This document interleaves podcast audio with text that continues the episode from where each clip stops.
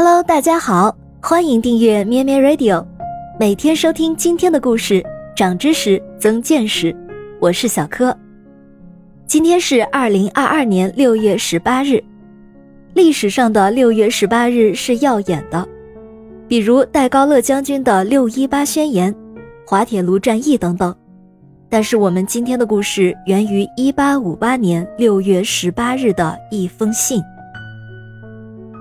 一八五八年六月十八日，达尔文正在埋头写作《物种起源》，正写到一半的时候，收到了一封英国青年科学家华莱士的信，信中还附了一篇论文，题目是《论变异无限的离开原型的倾向》，阐述他所发现的自然淘汰的原理。华莱士从小就对甲虫有狂热的偏好，但因为家里贫穷，没有上过大学，他没有学术背景。被学术界看作为一个为博物馆收集标本的猎人。后来他结识达尔文，常常互通书信，讨论学问。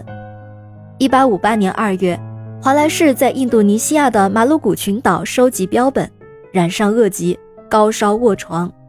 在卧床的期间，华莱士脑中的理论清晰地浮现出来。他认为大自然对生物有长期的自然选择，造就了今日的物种样貌。高烧退后。华莱士立即写完论文，并写信给达尔文向他请教。达尔文收到信后，发现华莱士的学说与他研究了二十余年的自然选择理论是如此的相似，甚至华莱士论文草稿中用的术语同达尔文《物种起源》手稿中那些章节的标题竟然是一模一样的。达尔文一遍又一遍地翻阅着华莱士的信，他心乱如麻。到底该怎样来处理这一封信和论文呢？达尔文为了自然选择已经准备了二十年，著作也马上要完成了，但是没有公开发表论文就不算拥有优先权。到底要不要断然放弃自己在这一理论领域的优先权呢？达尔文的脑海里最终闪出他为自己立下的座右铭：热爱真理，轻视名誉。他决定放弃自己发现自然选择法则的优先权，促使华莱士的论文尽早发表。达尔文将这件事告诉了他的好朋友，地质学家莱伊尔和学者虎克。两位好朋友最终以科学利益说动了达尔文与华莱士共同发表论文。客观来讲，了解进化理论发展历史的人都认同华莱士也是自然选择的发现者之一。但是确实是达尔文先想到的。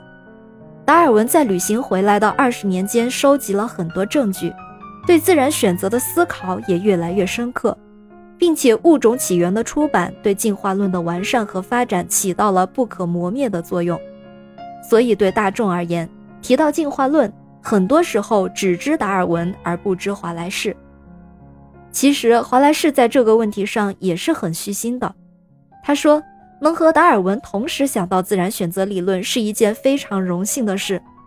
如果没有他的影响，我的那篇论文也不可能发表。